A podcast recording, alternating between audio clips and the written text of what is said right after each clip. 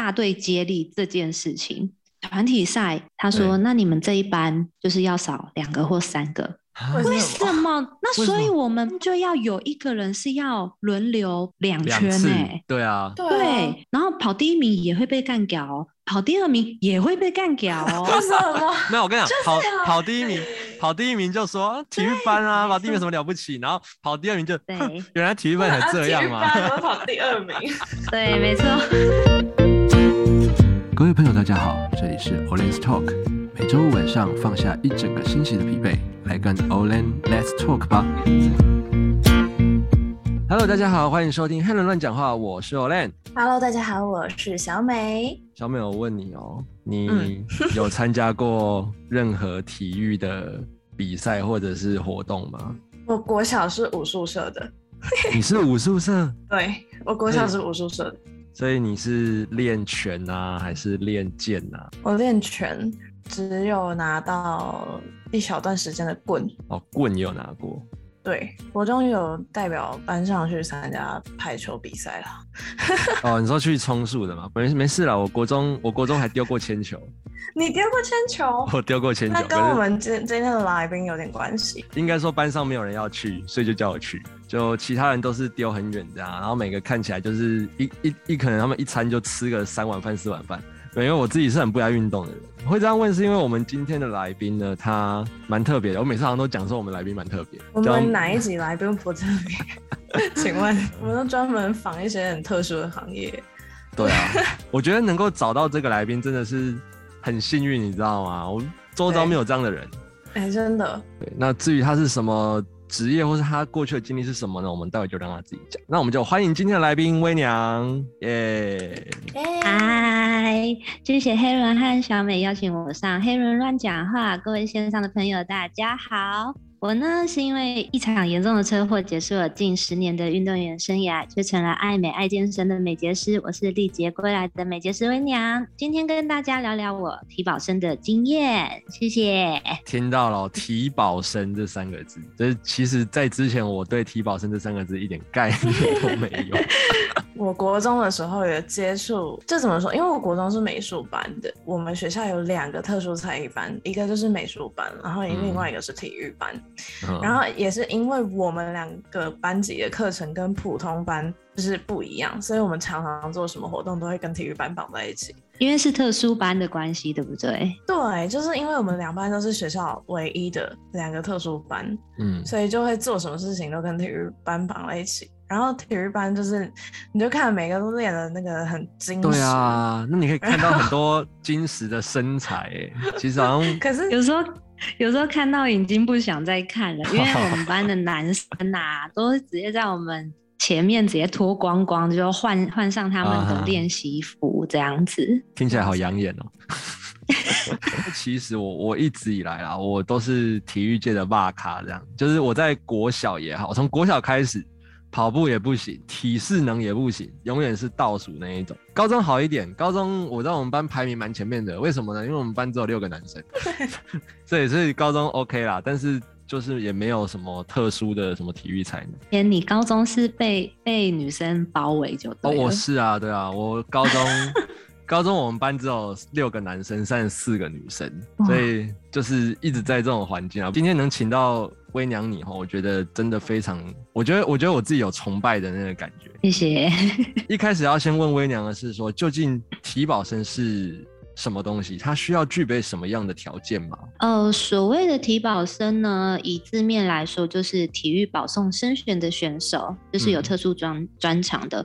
呃，什么又叫做保送呢？是需要在学校的学科成绩有达到合格的标准，那并且是团体竞赛或者是个人的比赛成绩优秀，经由学校的推荐，可以直接进入升学。那我们体保生其实有过人的耐性啊，就是不屈不挠的鼓。这样来讲，体保生其实他成绩还是有要求的。呃，一定要的。我有一个朋友，他高中是跳啦啦队的，然后他就是因为在啦啦队里面，他就是一直得冠军。我们高中啦啦队很强，然后就一直得甲组冠军、甲组冠军这样。他自己本身有参加一些什么其他的舞蹈比赛的冠军，然后他就用体保生的身份，然后保送世新大学。那这样很优秀哎、欸，对，对，大家都很羡慕。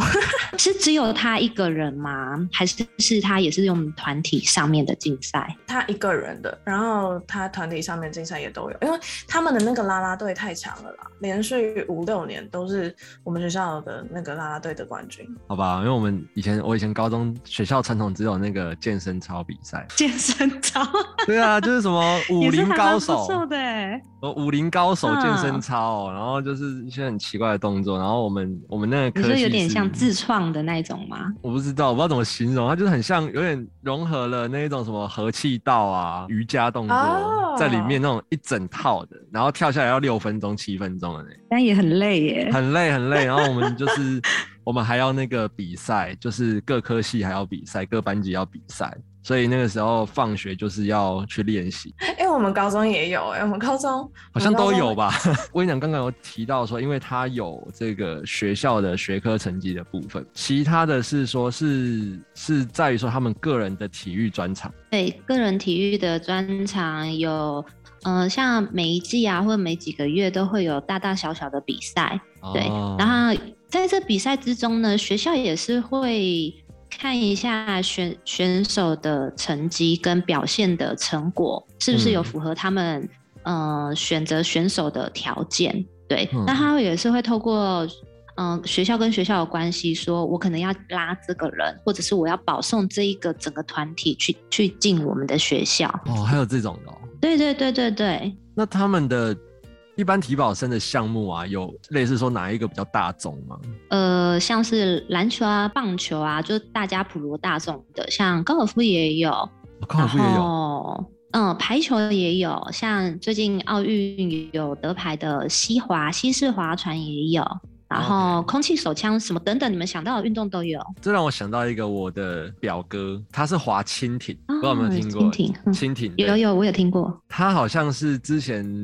亚运吧，然后去就是国家队去比赛，就是还拍那种就是什么猛男什么阅历哦，还是什么东西哦，公益的那一种是不是？对对对对对，然后然后他、嗯、啊，他去比赛的时候，好像他比的不是蜻蜓啦，他们是去比龙舟，就是龙舟队。哦、我我记得那个时候他常常就是不在家，对，没错，就会听到说他去石门水库练习了。他去南部练习，然后他们都是去那种，就是要异地训练嘛，对不对？对对对对对。然后觉得说，哎、欸，就是这种，其实体保生也很不容易，因为他们有很多的时间，大量的时间都是花在练习上。所以威娘那个时候也是这个样子嘛。对啊，像以前呢、啊，我都会觉得说我练体育只要顾好自己就好了，但没想到 我们都要背负就是学校代表之一啊。对对，像是呃，即使是像蜻蜓是那种个人赛，它比较没有团体赛的，嗯、但是我们是也是具备一个什么什么地区的代表。对，那像你刚才说到的一定训练跟都不在家这个部分，像以前我以为只要体力好、会跑会跳就可以了。没想到我们每天按照三餐都在操练，哇！像早上六点，我们就要准时起来晨操。哇塞，早上六点，跟当兵一样哎。对，没错，我们早上六点就要准时起来，开始先暖身啊，晨操，然后做一些基本的体能体能训练哦。中午我们没有在午休，吃完饭休息半个小时就要出去技术训练。哇塞，对，太辛苦了吧？对，然后到打钟之后呢，我们就上课嘛。嗯、呃，之后大家放学，其实大家都会回家或者是去补习班，我们继续留在学校，继续技术操练，加上体能测练。一般我们回到家，真的就躺下就睡了。哇塞，你们还有时间？就是如果有书要读怎么办啊？硬要读啊，因为我们教练算是蛮严格，在督促我们学习这个部分的。就他觉得你们成绩还是要顾。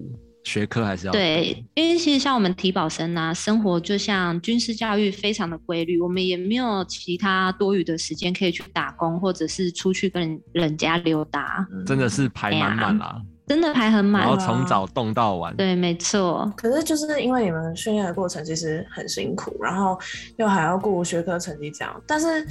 其实普遍来说，就是对台湾比较古早的思想啦。对父母来说，很多人会说，就是体育，台湾练体育好像就是没有什么发展，好像就会你小时候跟爸妈说，哎、欸，我小时候我想要去当运动选手，然后爸妈会跟你说，他不要啊当那个学体育没有饭吃，这样。就是这样子的迷失，你们听到的时候会不会觉得不太爽？会不舒服啦。其实，因为像教练，他也很知道，很多老师或很多家长，或者是很多同学会会认为我们体育界都四肢发达、头脑简单，没有在读书的放牛班。嗯、可是，像我们每一次的比赛和训练啊。我们都要很快的去分析每个球队的优点跟缺点，嗯，所以我们要自己再去设计自己的战术战略。然后跟老师讨论，所以我们花了很多时间、很多经验在动头脑的。其实还是需要的。对，头脑还是需要的。然后在每一场备战呐、啊，我们都还要规划我们如何在短期、中期、长期训练，才不会让自己受伤。然后还要学习每个肌肉的肌群啊、结构，还有重训的学科，还有专业的知识讲座。其实我们头脑不简单，只是在做四肢很发达发展而已。对，是真的。我觉得。那我觉得那个很难呢，就是要去学那个鸡群的那一些什么知识什么。对啊，可能还要还要知道什么骨头啊，什么那种要怎么去保护它。你有时候可能摔倒或是要干嘛的时候，你还要先知道说你要如何摔，你才不会受伤这样子。没错。忘记问一个非常重要的问题，就是威娘，你是哪一个项目的？哦，我是女子垒球队，它是在国外从板球演化来的，它的规则有点像是棒棒球。棒球。那它对它有点像是棒棒球，那我们也是团体的团体的竞赛，嗯，就是一整个球队这样子。对，我们是一整个球队的。之前国中的时候，体育老师会带我们打，嗯嗯，因为垒球它用的是那种比较，我记得是比较软的球，对不对？呃，我们女子垒球竞赛的话是用硬球，软球的话是有点接近休闲的啊，所以我们还是比较休闲就对了。我们国中都打乐乐棒球啊，乐乐棒，对乐乐棒。比较不会受伤啦那一种，可是那时候被我们班的那个同学嫌弃，就是因为他不用投手，他不用投手啊，他就是球就放在那了。我们都是我们都是说那个乐乐棒是国小在玩，所以我们到国中之后就是大家要求要么玩竹垒，要么就是玩那个垒球。有啦，垒球算是我喜欢的运动，比起铅球好很多了。因为铅球真的先 先先不要，我觉得铅球是田赛，那个需要有那个爆发力跟肌力的。对啊，我那时候国中把铅球拿起来，就觉得哦，怎么那么重？对我自己拿起来都觉得很重了。刚刚小米有提到说，因为很多人会嘲笑或者是比较讽刺搞体育的人，对，可能说哦，就是头脑简单，四肢发达。我我我我要承认一件事，就是因为国中的时候，我不是跟你说，呃，我们美术班常常会跟体育班一起行动嘛。啊、哦，对。然后之前老师想要选，比如说司仪，或者是就是升旗放音乐的人。人，然后或者是升旗手，然后他都会先从美术班跟体育班下去挑，那你就不用怀疑嘛，升旗手一定是体育班，然后接下来就是还会有两到三名就是负责放音乐跟颁奖的学生，然后那个时候就是跟我搭档的体育班学生就是很不认真，没有心想要负责好就是升旗典礼这件事情，然后老师就要求司仪要带头唱国歌，结果那体育班就在那边 嗯，所以我那时候对于体育班的那个就是印象是，你是不是你是有骂过，你是有骂过他们，然后说他们 头脑简单四肢发达。我我没有说他们头脑简单四肢发达哦，因为我自己做不到四肢发达，所以我没有这样骂他们。可是我会觉得为什么他们就是。这么散漫，也是因为我们国中的时候那个体育班，他们早上是上学课，然后下午整个下午都在练习，他们也没那么多时间去念书，然后所以他们的成绩都是就是比较后面，整个校园排名比较后面的，然后就变成说有一些同学会笑他们说，哈哈哈，什么平均七十几还可以得第一名这样。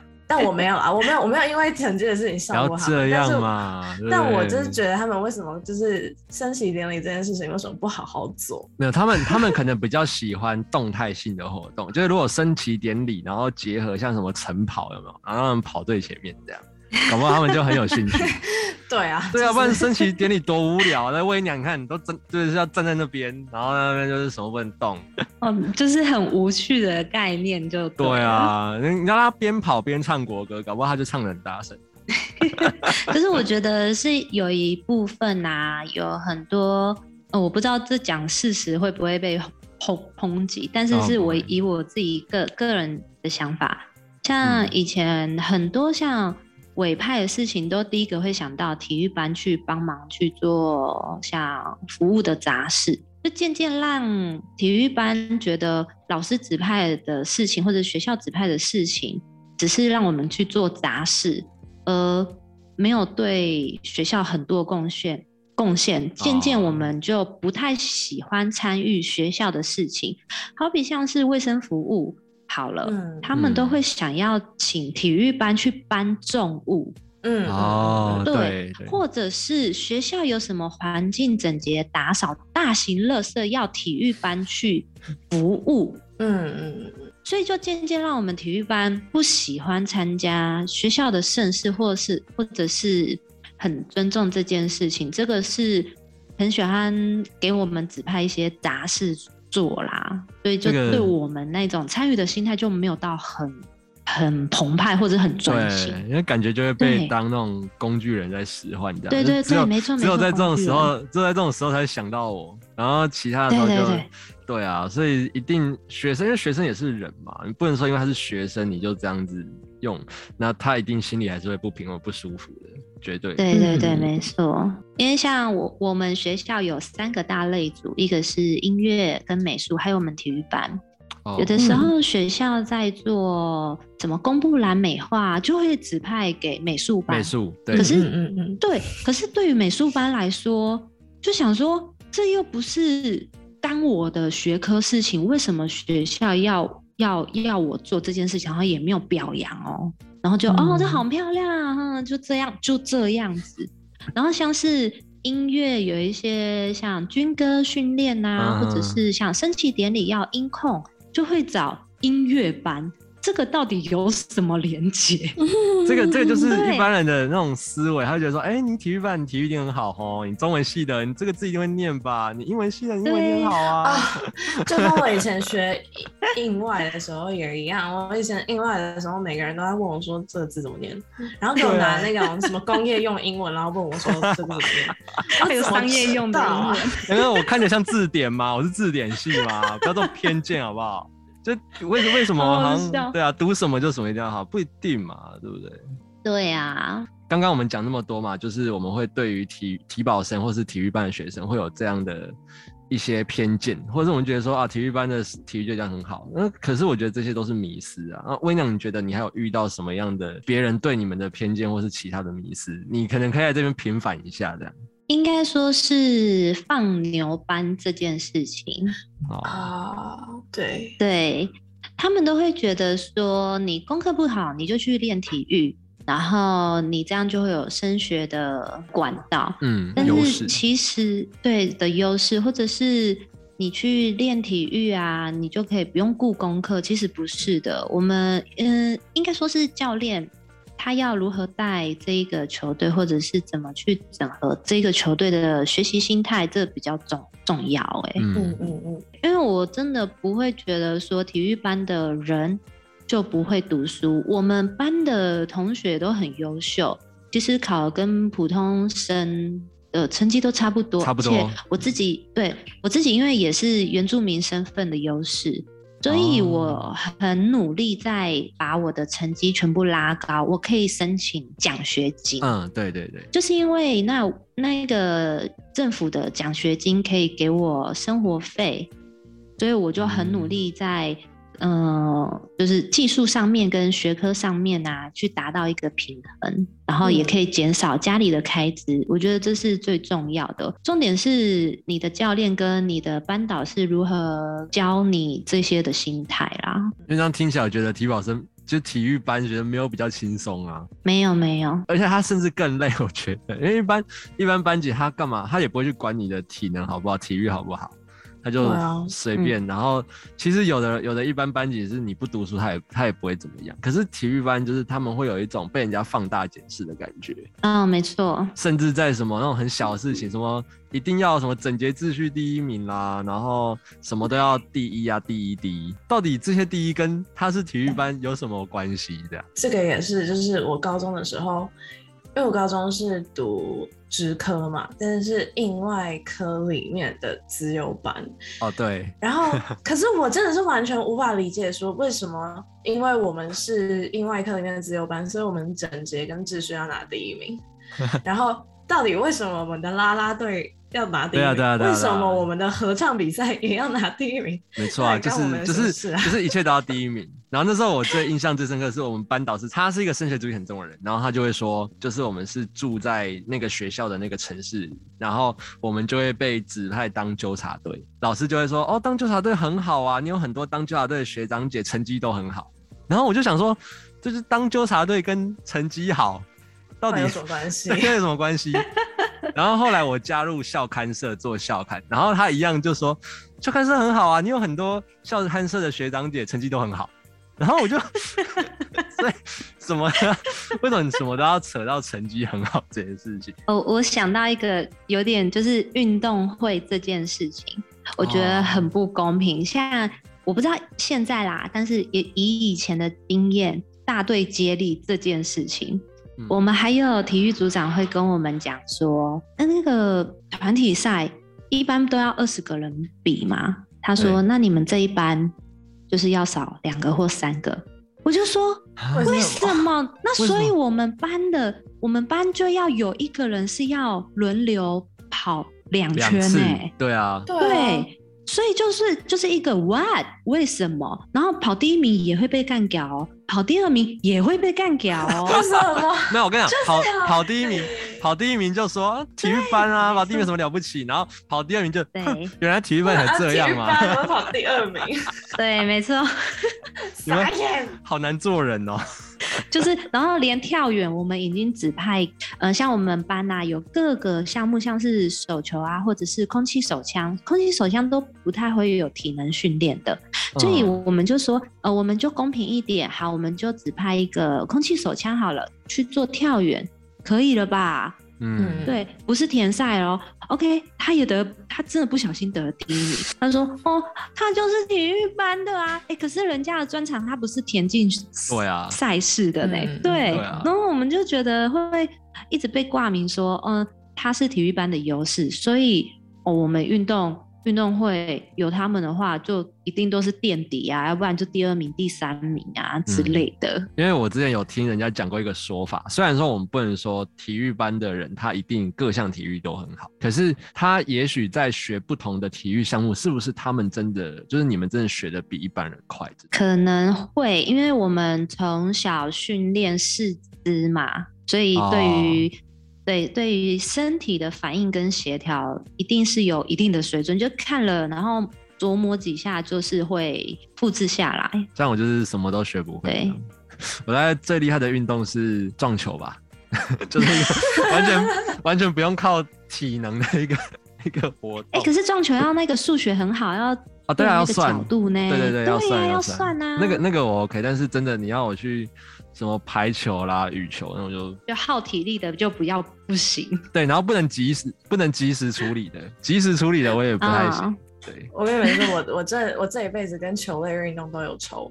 然 后你可以去试试看撞球啊。我大学最后一次选体育课就是选撞撞球，然后我那个考试都考不过。老师说要那个，它不是有很很多个洞吗？对、啊。然后不同颜色的球要打到不同的洞里面。嗯，然后就就是它有对应的那个洞，对，大概考了六七次吧。最后一次老师是说，好了好了，你可以对四个，我就让你过。老师妥协了，放宽给你。如果你，我觉得，我觉得你小美你的特质比较适合，就是不要拿球类，你可以拿棍棒之类的，然后像你刚才讲的嘛，你也练。练拳的话，感觉就很厉害哦，什么柔道、空手道之类的。其实我觉得我，我我唯一可以拿得出来跟人家说嘴的是，我游泳算厉害哦哦，肺活量啊，没错。最后呢，想要问威娘做一个比较，我个人觉得比较沉重，也不是沉重啊，比较务实的一个问题，就是说，因为。你自己可能过去也是在这个体育制度里面，那你觉得台湾的这个体育教育制度有没有什么值得改善或是提出来让大家思考的部分？我以教育这个部分，我希望大家可以重视三位一体的心态，心态非常的重要。第一个心态重要就是运动员本身，嗯，不要觉得以运动项目来做升学的心态才练体育这个项目，嗯哦，对，运动员选手数科虽然我们非常的努力呀、啊，不放弃，很坚持到底。同样的，我们也要把这样子的心态转为学习上面，充实自己的知识，这样才能增加自己的内涵。都要兼顾就对了。嗯、对，都要兼顾的。嗯，你不要就是只有懵懵的，呃，我要把比赛的专项成绩练好就好，然后不顾学科。别人问你就一问三不知，这样子真的会落那个落入人家的那种。头脑简单，四肢发达，就会骂你，对，就会讽刺你这样子了。对，没错。再来第二个，我觉得家长的心态。哦，家长，家长，对，家长，家长要关心选手的身心健康状况之外呢，也要重视他的学业成绩，并且也要支持教练还有学校的训练。来支持教练。对，支持教练就是尊重跟互相跟教练配合的状态啦。嗯，那原因是因为我们很多的时间都处于备战的状态，常常别人在放长假啊，像你看中秋连假，哦，我就有遇到，因为我还有很多朋友都是有在。带球队的，嗯，像这个中秋连假，他们都还在异地训练，或者是在外面奔跑流汗，只为了下几个月或者是几季的比赛做准备。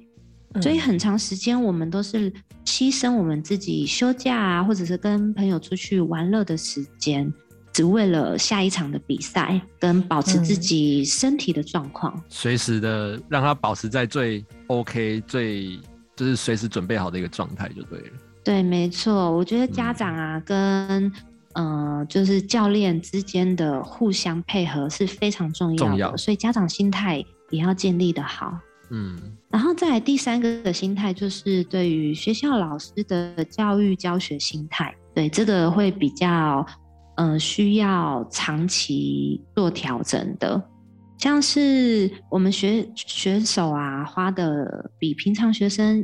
一半以上的时间都在做训练，对，但是比较少老师会在学科上啊，愿意付出更多时间在运动员身上。对，嗯，我我们选手其实不是不读书，而是很多老师都会把读书这件事情推给教练身上。这不是只有教练，嗯嗯。嗯嗯，对，这不是只有教练的责任，而是老师也要陪同小孩子他在学习呀、啊，跟呃有什么问题，也是要相并应进的。嗯，就是要互相配合啦，不是说只有教练或是老师的责任这样，因为教练他主要还是比较负责在选手他们体能这个方面上面的一些训练，那老师给他们的是他们的精神上或者是学科上的一些协助。对，没错，所以我觉得要对于教育这件事情啊，要很注重三位一体的心态。如果说你心态，嗯、呃，三个方面心态都正确了，也很难说会有头脑简单、四肢发达，甚至觉得体育班就是放放牛班的这个观想吧。啊，对，因为听到现在，我觉得体育班怎么可能是放牛班？我觉得体育班才是精英班吧，才是精英班。对，大家什么都要会呢。对，真的，大家什么就是文武并进。其实，对啊，我觉得这就像那个吧，呃。我朋友，因为我国中是美术班嘛，然后我有一些朋友就是高中继续朝美术班去升学，嗯、那他们 很奇怪，在国中的时候，国中里面的美术班会变成一种变相的自由班，可能老师的师资是挑过的，然后学校也会要求你说，哎、你是美术班哎、你们那个成绩应该要好一点吧。哎，美术班的小孩子成绩应该都还不错吧？这样，可是到了高中很奇怪，到了高中之后就变成啊，你美术班的哦，反正你们会画画就好啦，那个学科没关系啦。这就是既定印象。对，然后还有，尤其是数学老师，他就说。哦，美术班啊，没关系啦。那个你们数学不好，这是大家都知道的。Why why why why？怎么可以这样子？对，所以我才说那个老师的教育教学心态要非常重重要。这样有点像是鄙视跟歧视不同类别的呃专业技术。哎，三位一体嘛，就是运动员。自己本身，然后家长，然后再就是老师他们教育的这个心态。然后我后面想要最后补充是，现在体育班的制度跟教学的部分都蛮完善的。像我因为要录这个 podcast，所以我就是请教我还有在教学的同学。他们给我提供的有一些体育班，现在有在做比较完善的规划，还有跟体育委员会的针对体育班这个这块啊，对，像以前体育班大家都会把所有运动项目啊都放在同一班，就是把它归类成体育班，对不对？对，嗯嗯嗯。那现在体育班呢，是每年都必须经过申请，学校还要定期的召开体育委员会。针对体育班比赛啊，跟客服，还有初赛的规范、规程跟规章，共同讨论需要修正的地方哦。哦，那在学校还会定期有体育班的访视，看体育班学生上课的内容跟状况，然后编排是否有符合规定来检视体育班的经营状况。不是说想要有体育班就有体育班，这体育班都是要经过。呃，申请跟考试的，就是他是要去平和，去看说到底是不是真的 OK 这样。对，这个学校可不可以这样子？这样比较好。对，没错，应该说是这样也可以保证学体育的选手。教学的品质上呢，也会让学校更有规范的去如何教育体育班的选手，让他们编排。我们很少做这么深入的探讨。对，因为我也是因为要录个这个 podcast，那我也离开体育圈其实有一段时间了。那我自己也有访问。还有在教学的同学，那我就发现哦，原来现在体育班的那个教育程度啊，跟规划真的越来越完善。嗯、还有在选挑选选手，还有怎么入体育班的这个规范是有一定的准则的。台湾的教育不是只有数呃学科，它连数科也也一起并进的。希望台湾之后，因为。你看今年奥运也好，或是过去，其实只要有一些大型的运动赛事，台湾人其实他还是会关注，嗯、只是呃比较可惜的是，有时候可能关注完这个热情。久了之后，其实大家就忘了，对，就有点像排队效应，对不对？对对对对，就是它就是一时的，一时的。我觉得说可以让更多人来重视台湾的，从因为体育教育是最根本的嘛，你要有这些选手，对，没错，从体育教育上来。那所以最应该关心的是体育教育的这一环。嗯、那也希望说我们这一集可以带给嗯我们的听众朋友那一些新的想法、新的思考。我后面再补充最后一个，我觉得是我线上的朋友想要跟大家说的，还有结合我自己最后的结尾。对，我觉得像台湾教育这个部分啊，或者是无论是对于专长项目，或者是像美术项目啊，我们都需要先放下先入为主的观念，嗯、才能为每个选手或者体育圈或者是美术圈才有正向的动力。那不管你是想要踏入，或者是正在踏入的路上，你们说，呃，运动员生涯啊，这只是一阵子的，但是学习增加智慧呢，却是我们一辈子。我们要运用我们运动员的精神啊，去发挥在不同的领域专业上面，这样才能持续燃烧我们的热情，跟提升我们专业度，继续发挥这个。不屈不挠的精神，继继续发挥我们威娘一开始讲的不屈不挠的精神。对对，没错，不屈不挠。那我们今天就谢谢威娘跟我们分享这么多有关体保生的大小事。那我们 orens Talk 黑人乱讲话，下一集再见喽。See you.